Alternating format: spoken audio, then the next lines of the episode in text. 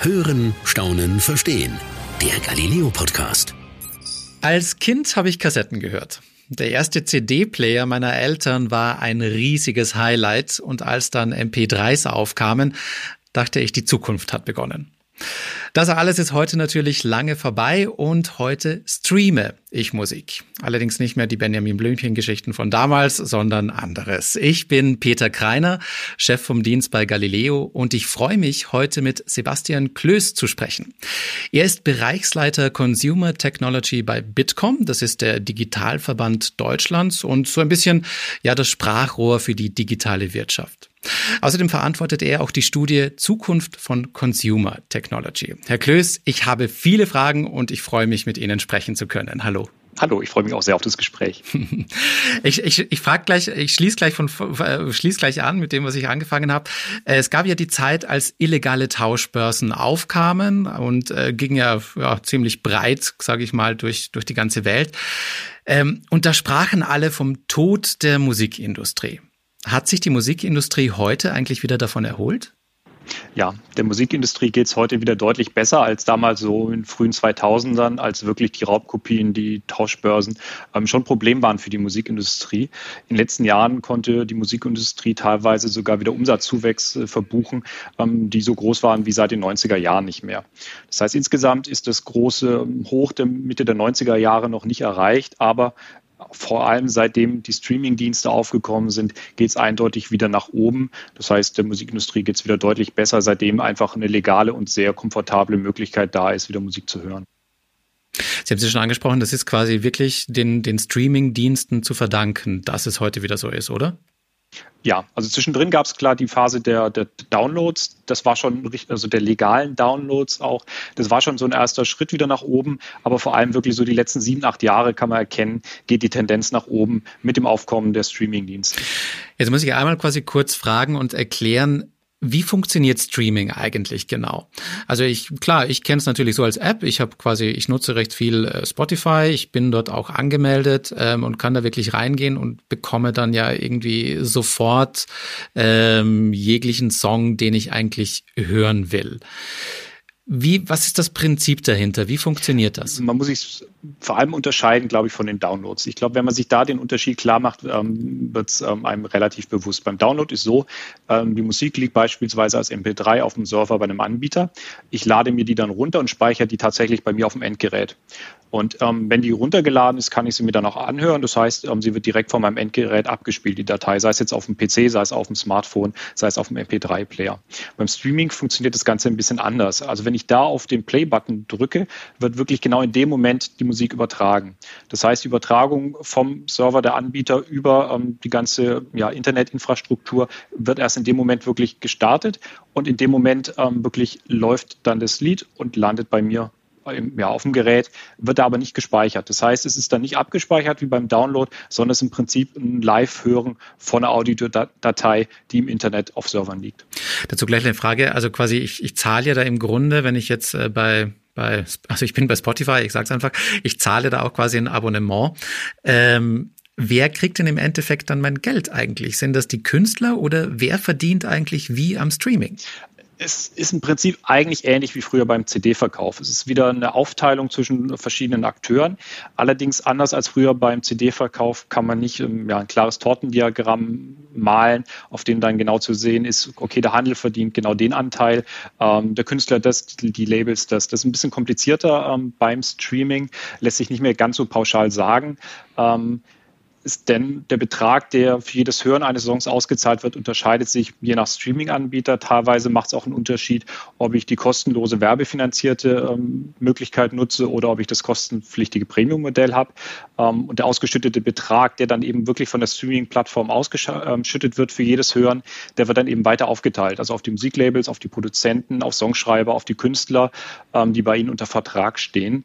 Und welche Konditionen dort jeweils gelten, ist von Fall zu Fall wirklich sehr, sehr unterschiedlich. Ähm, ähm, Steuern kommen natürlich dann auch noch oben drauf. Also ganz grob als ähm, ja, zur Orientierung kann man sagen, dass jetzt beispielsweise von den 9,99 Euro, ähm, die ich im Monat bezahle, ähm, rund 12 bis 15 Prozent bei den Verlagen und Urhebern ähm, ankommen und etwa das Doppelte dann bei den Labels und Künstlern. Und ebenfalls sehr, sehr grob kann man sagen, ähm, dass die Streamingdienste für jedes Hören eines Songs so um einen halben Cent ausbezahlen.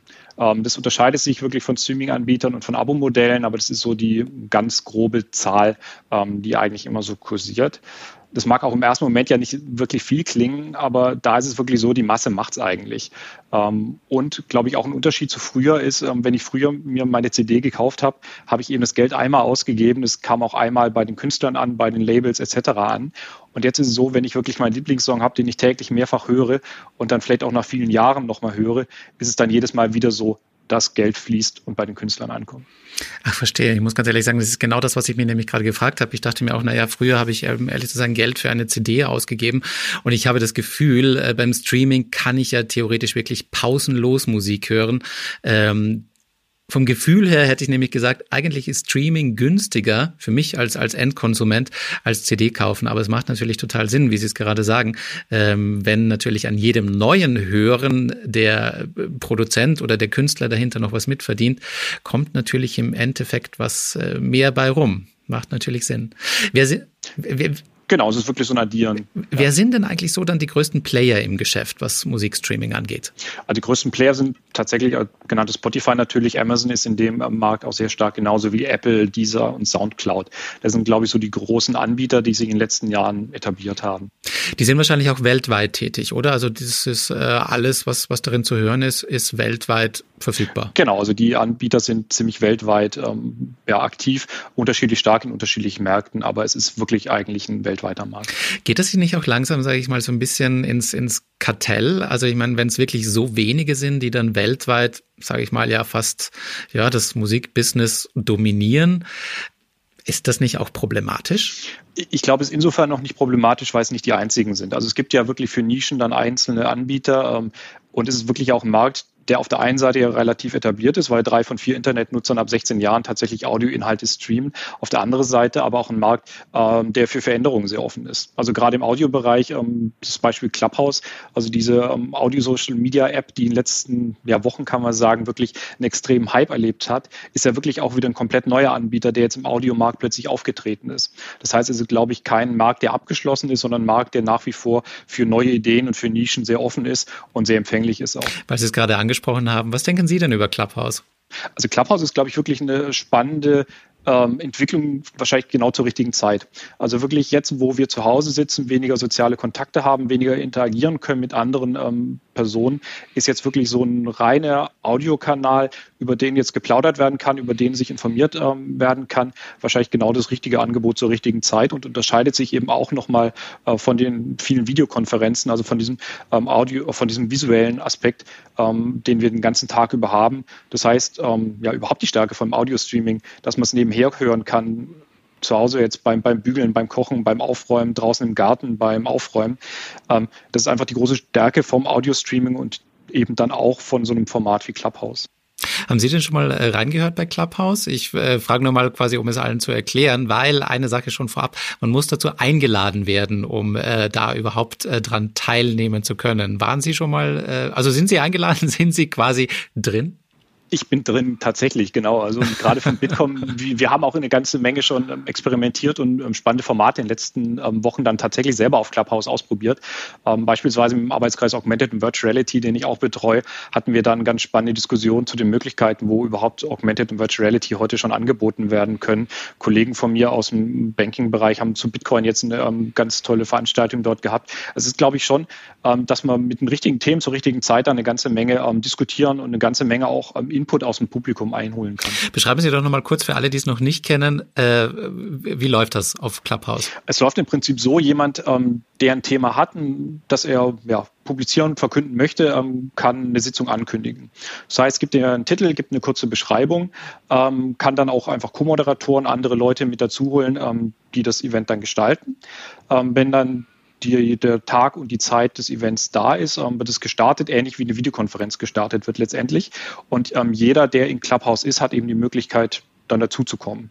Ähm, die sind alle dann erstmal wirklich im Publikum ähm, und der Moderator sieht das. Und das Publikum kann sich eben auch melden und kann dann vom Moderator ähm, auf die Bühne gebeten werden quasi, also ähm, die Möglichkeit haben, selber sich dazu zu äußern, sodass dann wirklich, ähm, so meine Erfahrung, immer wieder ganz spannende Diskussionen zustande kommen ähm, von Leuten, die sich wirklich äh, mit dem Thema interessieren, sich in dem Thema auskennen und dann eben auch einfach ihren Beitrag leisten können. Und darüber dann wahrscheinlich auch so ein bisschen die Vernetzung, ähm, die ja typisch ist für Social Media, dass sich rund um Themen, rund um Interessen dann neue Gruppen aufbauen und bilden. Das heißt, ich kann auch einfach nur zuhören, wenn ich möchte? Ganz genau. Also im Prinzip, man kann auch einfach zuhören. Es gibt dann wirklich zu jedem Themen, äh, Thema eben auch ja fast weltweit ähm, Angebote zu allen möglichen Uhrzeiten. Und da kann man es eigentlich ähnlich machen wie beim Radio. Also man kann dann einfach zuhören, man kann der Diskussion folgen und braucht sich da auch überhaupt nicht aktiv beteiligen. Und weil es eben auch rein Audio ist, ähm, wird man dabei auch nicht irgendwie gesehen. Das heißt, man kann dann wirklich zu Hause auf dem Sofa ähm, lümmeln und sich irgendwie unterhalten lassen, genauso wie nebenher vielleicht das Abendessen zubereiten. Das hört sich ganz gut an. Ähm, ich frage mal ganz direkt, könnten Sie mich nicht auch mal einladen? Ich würde es auch gerne mal ausprobieren. ich müsste sogar noch Einladungslinks haben, ja. Sehr gerne, sehr gerne. Sehr gerne würde, ich gerne, würde ich gerne mal, würde ich gerne mal reinhören. Ähm, jetzt aber, Sie haben es selber gerade schon kurz gesagt, das ist ja eigentlich mehr eine Social Media Plattform, oder? Das kann man ja jetzt nicht so wirklich, sage ich mal, mit Audio Streaming Plattformen wie Spotify, Amazon oder Apple Music vergleichen, oder?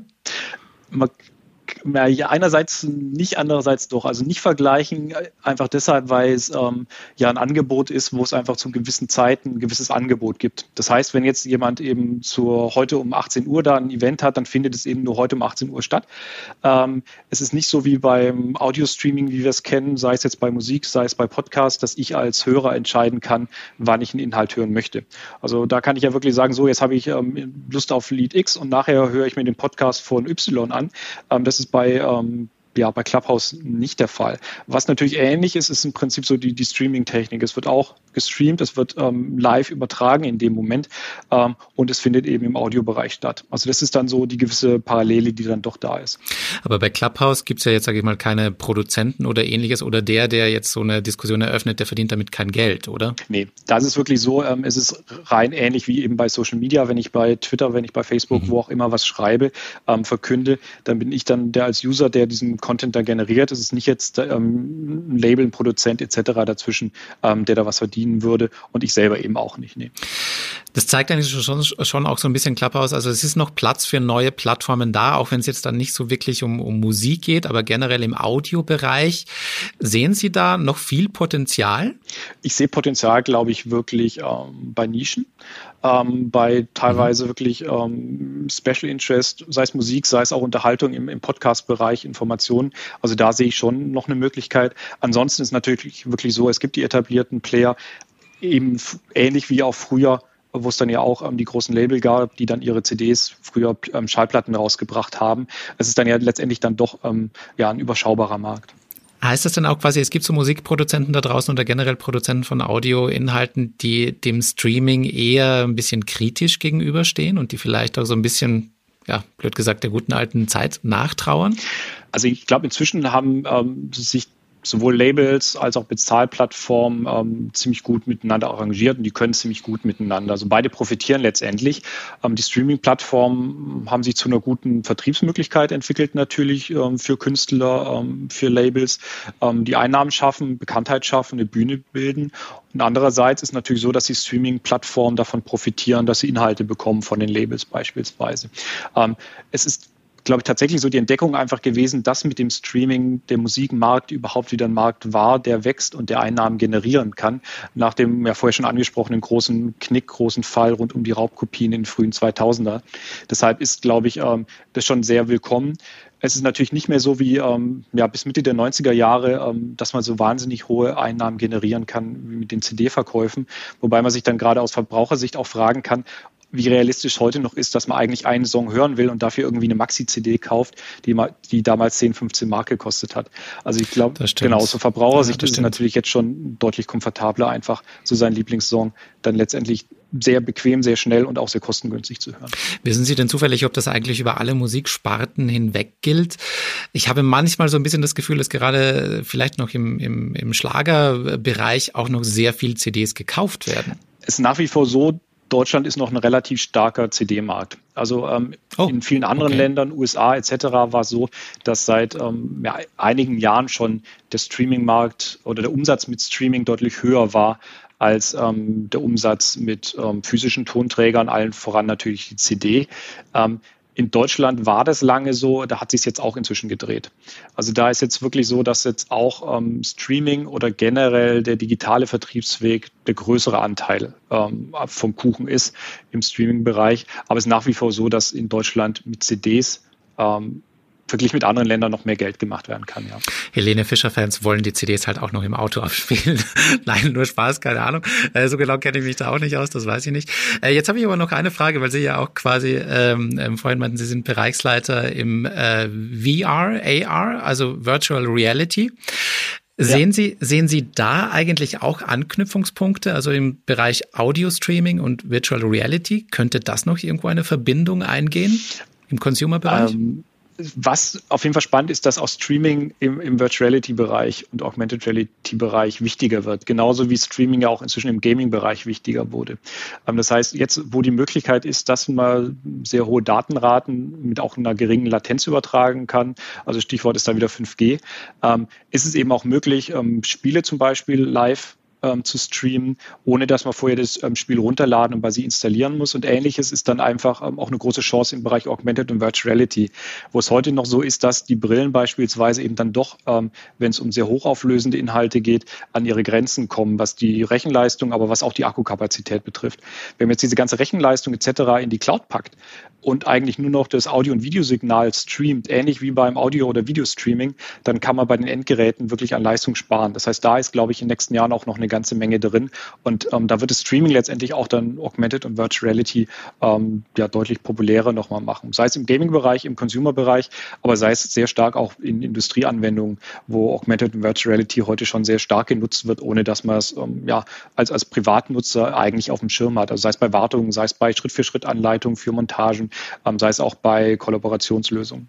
Wird das tatsächlich schon viel genutzt? Ich muss gestehen, ich habe davon schon mal gehört, dass es äh, tatsächlich möglich ist. Also ich glaube, um es, um es mal zu erklären, äh, das funktioniert dann ja zum Beispiel so, dass ein Monteur irgendwo auf, auf äh, weiß ich nicht, ein, bei einem Gerät, einer Maschine so eine VR-Brille aufhat und dann quasi in dieser Brille technische Details zu dieser Maschine angezeigt bekommt. Ist das in etwa so richtig? Genau, das ist so ein, ein ja, ziemlich verbreiteter Anwendungsfall, sei es jetzt in Virtual Reality, dass er dann wirklich die Brille aufhat. Also der Unterschied ist nochmal, ja, bei Virtual Reality habe ich die Brille auf, ich kriege nur die digitalen Inhalte, ähm, sehe überhaupt nichts mehr von meiner Umgebung. Bei Augmented Reality ist es so, ich sehe meine Umgebung, aber ähm, es werden einfach digitale Inhalte mit eingespiegelt. Das kann auch mit speziellen Brillen passieren, das kann aber auch zum Beispiel auf jedem Smartphone, auf jedem Tablet sein. Ähm, viele haben vielleicht schon mal die, die Maßband-App auf dem Smartphone ausprobiert oder haben die lustigen Ohren ähm, in Kamerafiltern ausprobiert. Das ist im Prinzip auch so Basisformen von Augmented Reality. Und ähm, bei so einer Wartung ist es jetzt so, entweder ich kann als Monteur eine Virtual Reality Brille aufziehen und sehe dann die Maschine komplett digital und kriege da meine Hinweise. Oder aber mit Augmented Reality ist es so, ich ähm, habe die Brille auf und sehe die reale Maschine oder ich habe das Tablet und sehe durch die Kamera die reale Maschine. Aber da werden mir Zusatzinformationen eingeblendet, sei es ein Text, der ähm, sagt, dreh an der Schraube, sei es auch, ähm, dass die Schraube dann einfach grafisch hervorgehoben wird. Also das ist so ein Bereich, der jetzt natürlich gerade auch ähm, ja, in Zeiten von Corona attraktiver ist, ähm, weil jetzt einfach vielleicht auch der Benutzer vor Ort, der die Maschine benutzt, ähm, über so eine Fernwartung Anleitung bekommen kann, ohne dass jetzt der Spezialtechniker ähm, dorthin reisen muss, wo dann natürlich dann auch wieder Kontakte nötig werden etc. Jetzt haben Sie mich ganz nebenbei wieder um ein Stückchen schlauer gemacht. Äh, ich wusste noch gar nicht, also VR, Virtual Reality, da tauche ich quasi komplett in eine fremde Welt ein und bei AR, Augmented Reality, wird quasi meine reale Welt um mich ergänzt. Das Ganz genau. Also bei Virtual Reality, das sind wirklich diese geschlossenen Brillen, die man sie kennt, teilweise vom Gaming-Bereich. Manche haben es auch vielleicht schon mal auf Messen aufgehabt. Da mhm. sehe ich einfach überhaupt nicht mehr, was um mich herum passiert. Ich, ich habe das Gefühl, wirklich immersiv komplett in diese ähm, ja, digitale Welt einzutauchen. Bei Augmented Reality ist es so, ich, ich bleibe eigentlich in der realen Welt, aber kriege eben dann Zusatzinformationen. Also mit Spezialbrillen, aber sehr stark auch noch einfach auf jedem Smartphone, auf jedem Tablet möglich über die Kamera. Was glauben Sie, was, was, für die, was für die breite Masse interessanter wird, VR oder AR? Ich glaube, für die breite Masse und für den Alltag ist AR letztendlich wahrscheinlich eher die Technik, die ähm, größere Veränderungen bewirken wird, weil es eben ähm, ja in Alltag sich integrieren lässt. Man beamt sich eben nicht raus in eine komplett andere Welt, sondern man bleibt im Hier und Jetzt. Man sieht jetzt die Maschine und kriegt Anweisungen.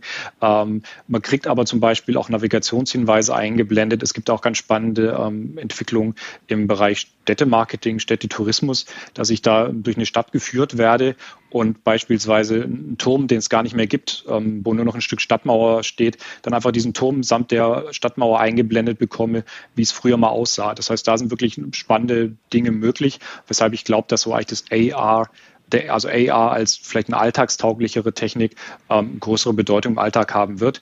Ähm, VR nebenher auf jeden Fall, gerade so im Gaming-Bereich, auch im, wahrscheinlich im Filmbereich dann ähm, aber auch bedeutend sein wird. Und vielleicht streamen wir dann auch quasi noch mit dazu. Ich finde es ganz, ganz spannend. Äh, Herr Klöster, sind wir jetzt fast ein bisschen, wir sind fast ein bisschen abgedriftet vom, vom, vom Audio-Streaming hin zum AR. Aber ich habe so ein bisschen das Gefühl, das wird sich alles vermischen in Zukunft auch. Das, kann es wirklich sein, dass sich das alles so ein bisschen untereinander ergänzt und vermischt und das gar nicht mehr so abgetrennt stattfinden wird?